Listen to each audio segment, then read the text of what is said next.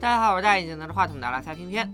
本期视频咱们接着讲河神，咱们照例先回顾一下上期剧情。小白丁某一路追查丁会长的死亡真相，没想到丁会长和胡管家竟早有预谋，以丁会长的死昭示天下，邪教魔古道卷土重来，企图唤起百姓对二十年前魔古道肆虐天境的记忆。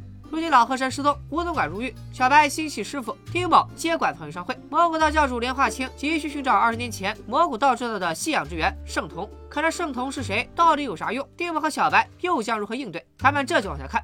大家还记得上一期曹运商会的老伙计老冯横死河中的事吗？老冯脖子上有一处紫黑色的咬伤，原一无法判定凶手死因。小白再做了回好人，收敛了老冯的尸首。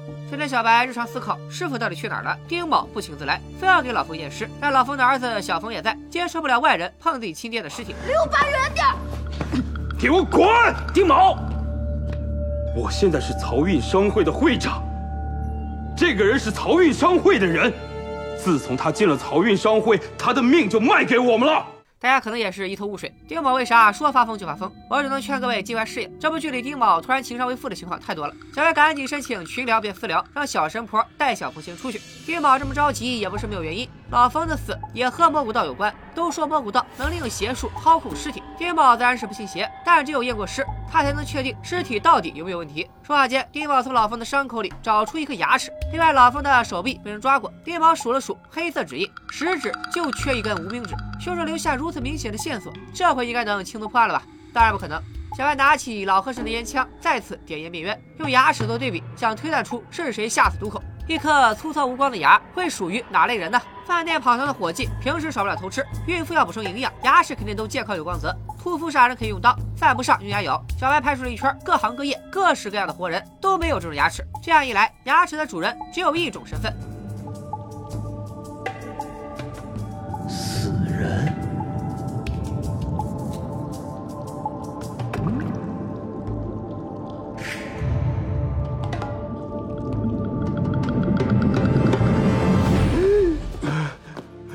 小白骤然惊醒，赶紧告诉丁某，是水里的漂子咬死了老冯。丁某也肯定的回应：“我信你个鬼！”可手下于四却告诉丁某，商会真有一个缺无名指的人，叫阿七。而阿七早在几年前的械斗中就和胡总管的儿子一起死了。死人到底能不能杀人呢？实践是检验真理的唯一标准。当晚，丁宝就约上小白夜探阿七的墓地。小白本不想参与这么瘆得慌的行动，丁宝只能劝他：阿七和老冯都和魔古道有关，老河神不知所踪也和魔古道有关，所以找阿七约等于抓老河神。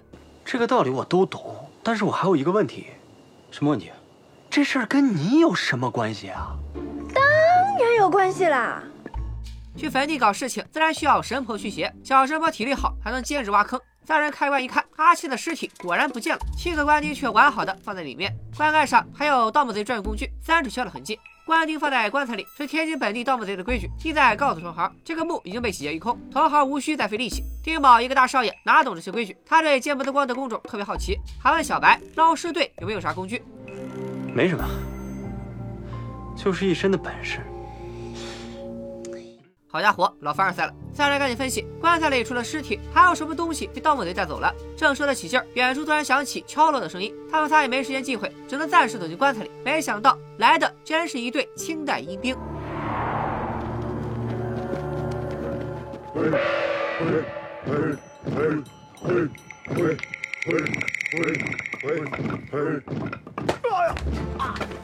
跟谁装神弄鬼呢？小和珅随手捡起石头就砸，谁知想阴兵个个是弱鸡，全被砸跑了。大家别怕，说是阴兵，实际上就是一群热爱 cosplay 的盗墓贼。小白丝毫不担心盗墓贼逃跑，他们盗完墓要销赃，只能去一个老地方，那就是鬼市。为了打探消息，小白先从丁宝手里讹了几块大洋，给小神婆买了个玉镯子，顺便向老板打探哪一派的盗墓贼会打扮成清澈的阴兵。老板往上一指，三人就顺着老板指的方向找到了盗墓贼的据点。只是这盗墓大哥软硬不吃，不要钱不开打，一个不高兴就摇人。月黑风高，谁也看不清暗处有多少盗墓贼。小白拿起小神婆做法用的返魂铃，让小神婆照他指定的位置打。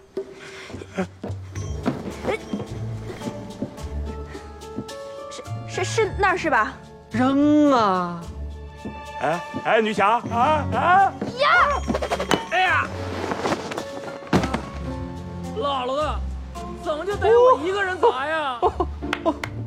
盗墓贼碰上小河神，这点障眼法根本不够瞧。盗墓大哥只能老老实实回答问题。丁宝先发问：漕运商会每年都给盗墓贼一笔辛苦费，让他们别动商会的墓地，为啥盗墓大哥不守规矩？盗墓大哥也很无奈。前段时间商会有人拿钱找上他，让他把阿七的尸体偷出来，再把棺材原封不动的放回去。只可惜盗墓大哥在鬼市待得太久，眼神不好，他记不清安排他干活的人叫啥名字、长啥样，只记得对方穿了一条橡胶防水裤。小白顿时想起老冯死的时候也穿着橡胶防水裤，裤兜里还有一个漕运商会的身份牌。之后，丁宝告诉小白，漕运商会每个员工都有身份牌，与火七蜡针的颜色代表身份和等级，白牌代表家里的下人，蓝牌代表码头工人和水手，红牌代表打手、护卫。胡总管这种高管级别的拿银牌，只有丁宝拥有漕运商会唯一的金牌证件。老冯是家里的下人，拿的是白牌，不是蓝牌，他不需要做沾水的工作，为什么死的时候却穿着橡胶防水裤？再说了，一个下人哪来的钱雇盗墓贼呢？二人还没理出头绪，吃早饭的时间到了。小冯一直就坐在小白这里，也跟着小神婆一起盛饭，看着其他人撕着油条，吃着倍儿香。小冯突然想到老冯在水中挣扎的一幕，他吓得跌坐在地，竟然说老冯是被河妖咬死的。丁宝急迫地问小冯想起了啥，孩子被吓得躲进了小神婆的怀里，只会重复“河妖”两个字。原来事发当晚，老冯穿着橡胶防水裤，鬼鬼祟祟的来到崔老大的码头。小冯好几天不见老爸，想看看老冯在搞什么鬼，直到水面有波动，老冯才让儿子藏好，自己去看看。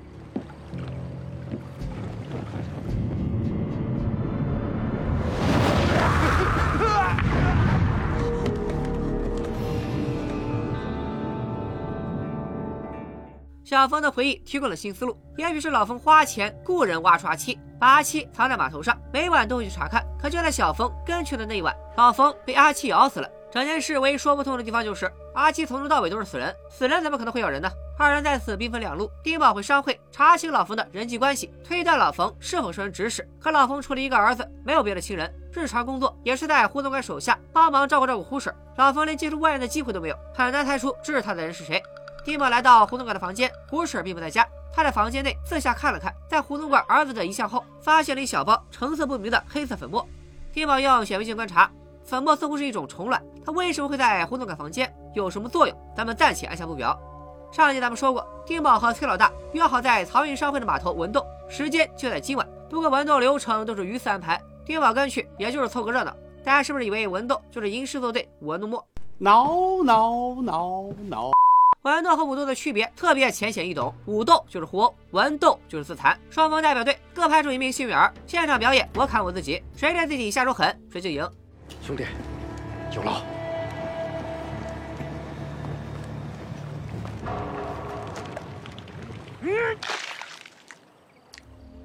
这会儿流的人血都够灌血肠了，彪哥居然还能下半视频看，反正只要捅的不是很严重，彪哥也不打算插手。就在双方斗得正激烈的时候，水面上突然传来一阵悦耳的铜铃声。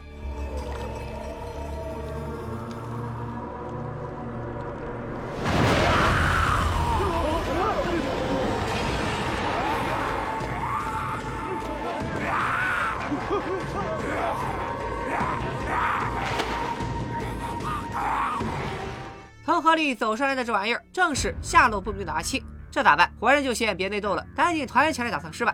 还好小白早在河里下网，他拽着阿七从水里出来，呼叫稍微的伙计们帮忙。但阿七不用兄弟们费力气，他对着码头上燃起的炉火直勾勾的走了过去。接下来，阿七脑袋扎进油锅，先自焚再投河。这回彪哥想不管也不行了，他出面警告，这场文斗不管谁胜谁负，都得给他彪队长一个面子。到此为止。惊心动魄的一夜过去，丁宝发现了阿七自焚后留下了几只烧焦的黑虫子。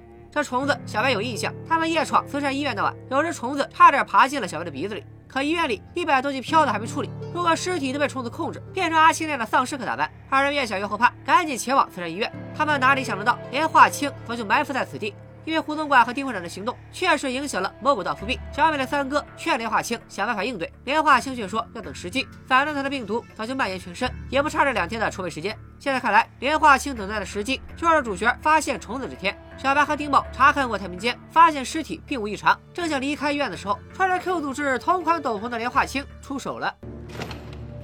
嗯。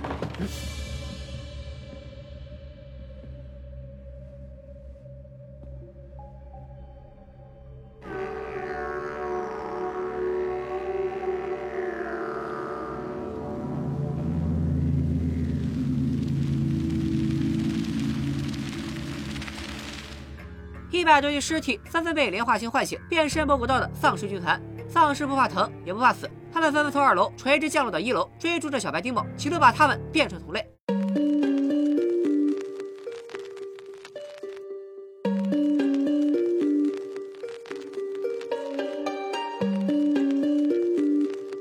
可谁能想到，丧尸成群的医院里还有一个小房间，在上演回村的诱惑。医院的护卫正和女友在创造生命。小白丁宝慌乱之中，只能随便找个房间躲躲。结果不仅破坏了人家的好事，还直接导致有情人终成丧尸。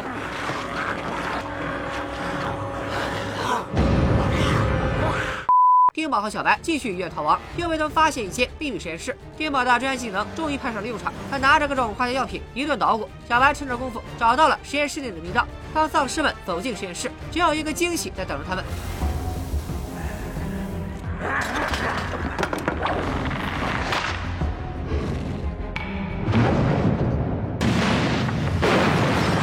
Surprise, motherfucker！实验室炸下的墙体把小白和丁宝分隔在两个空间，两人只能徒手搬砖。莲花清不知道从哪钻出来，出现在丁宝身后。丁宝一开始还傻不拉几的好言相劝，此地危险，让莲花清不要随意走动。可听完莲花清的自我介绍，丁宝就亲切不起来了。莲花清明说他就是蘑菇道的人，刚刚丁宝随随便便炸掉了他辛苦培养的丧尸军团，连教主很生气，后果很严重。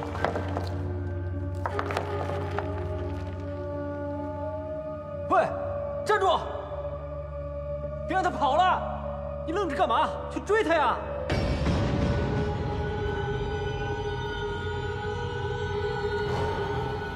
不是丁宝不想追，连化清出手太快，丁宝被捅了一刀，直戳要害，瞬间血流不止。小白连忙扒开碎石救人，但丁宝越动伤口越大，他只能哆嗦着拿出包里的医用针线，让小白用纳鞋底的手艺给他做个紧急缝合。小白从没给活人缝过肚子，这哪下得去手啊？他四下打量，找到一捆烟草，赶紧点燃了猛吸。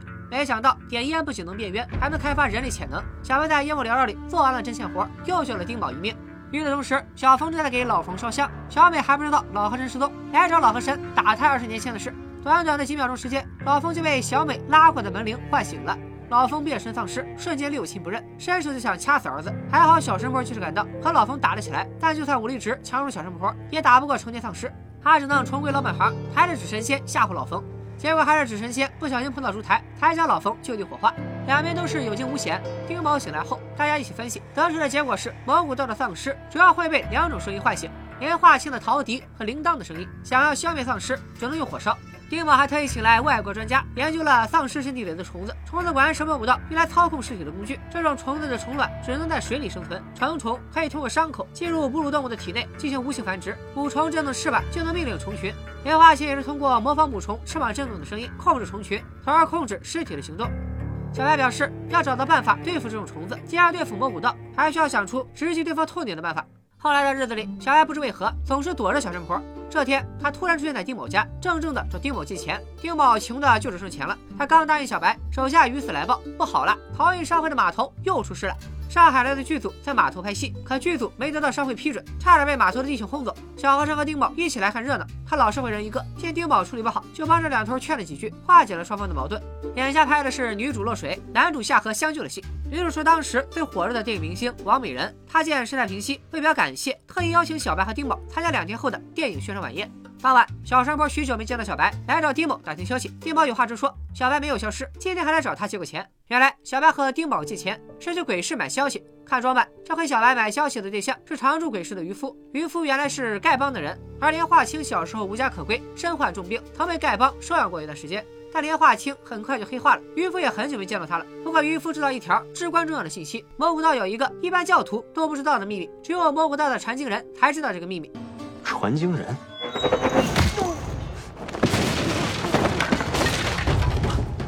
渔夫惨遭灭口，只留下“传经人”三个字。这传经人姓甚名谁？他到底掌握着什么秘密？万一知情的人死了，小白又该去哪查呢？渔夫的死过于突然，老和神又不在，小白只能趁小神婆出门，偷偷请教老神婆。小白描述道：那绳索从天而降，绳子有茶壶嘴那么粗，前端拴着金属质地的圆球，渔夫当场就被砸死了。老神婆立刻想到，杀死渔夫的暗器叫做神仙锁，这是戏法家族皇家的独门绝学，只有年轻的掌门人黄大少会使用神仙锁。小白谢过老神婆，就想去皇家，老神婆却拦住他问：“为啥最近一直躲着他女儿？”小白的理由很简单：魔古道这么凶险，我师傅又生死未卜，这趟浑水这么难趟，我不愿意其他人陷入危险，尤其是顾影。小白来到黄家，听说黄家的掌门人黄大少会在电影宣传晚宴上表演。与此同时，小神婆想见小白，小白想搞大新闻，两个姑娘来求丁某带他们一起去电影宣传晚宴。丁某欣然答应。为了体面的参加晚宴，小美还给小神婆准备了一套时髦的连体裤。接下来晚宴时间到，小神婆终于见到了小白，她发了一通脾气，让小白三言两语哄好了。丁宝和小美不想当电灯泡，刚要换个地方聊天，大明星王美人就过来打招呼，这回可尴尬了。大明星和小神婆撞了衫，同款时髦连体裤。这位是？呃，顾影，代号叫研究专家。王美人不仅是电影主演，还是本场晚会的主持。她接了本场第一个节目，黄大少登台表演逃脱术。魔术中困住黄大少的绳子就是杀死渔夫的神仙锁。随后，黄大少走进柜子，王美人再打开柜子，黄大少早已消失，只留下衣柜的鲜花。这种魔术糊弄普通观众足够了。王美人借着给观众送花的时机，朝小白狂抛媚眼。小神婆则躲到后台吃飞醋。可就在最热闹的时候，宾客们突然尖叫着四处逃散，见证奇迹的时刻变成了见证命案的时刻。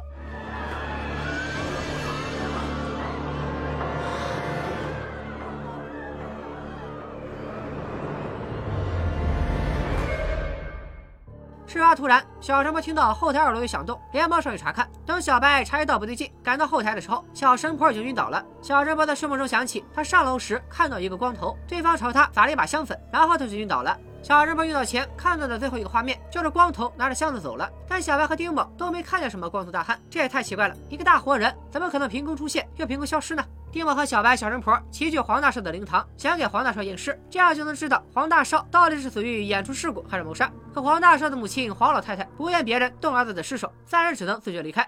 其实黄家也在怀疑黄大少的死因，他们的做法是和报社合作，让凶手直接来找黄大少的弟弟黄二少一战。江湖中人讲江湖规矩，凶手如果是江湖人士，看到新闻一定会应战。但报社市长却想把事情搞大。他劝黄二少，与其强硬的找凶手应战，不如搞点噱头出来。凶手一天不出现，黄家就爆出点江湖中的猛料，逼着所有江湖人士一起帮黄家找凶手。这么做虽然不合道义，但黄二少还是默认了。小美在门口听得真切，立刻就把黄家登报冤战的事告诉了丁宝。